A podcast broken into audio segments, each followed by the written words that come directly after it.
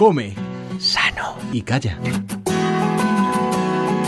Que el continente asiático cada vez tiene más presencia en nuestro país es un hecho. Japón, por ejemplo, tiende a fascinarnos. El manga, los videojuegos, el anime.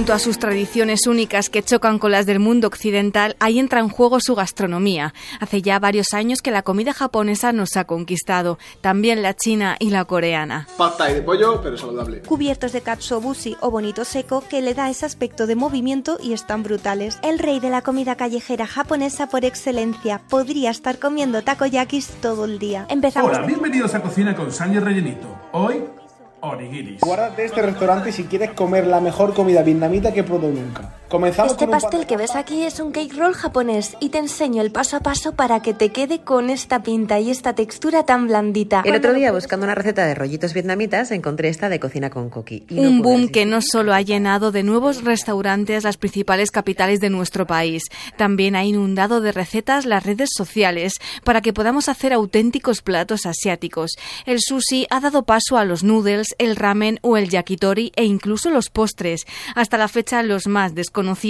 Sabíamos de la existencia de esos pequeños pasteles gelatinosos llamados mochis, pero hay más. De Japón proviene una receta única de tarta de queso, además de bizcochos y un sinfín de dulces a base de frutas.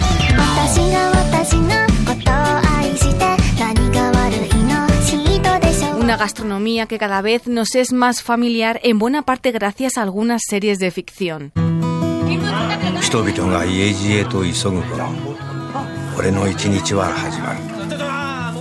Midnight Dinner, la adaptación del manga Seinen, La cantina de medianoche, disponible en Netflix, es la historia de un pequeño restaurante que abre desde las 12 de la noche hasta las 7 de la madrugada, el principal testigo de las historias de cada uno de sus clientes.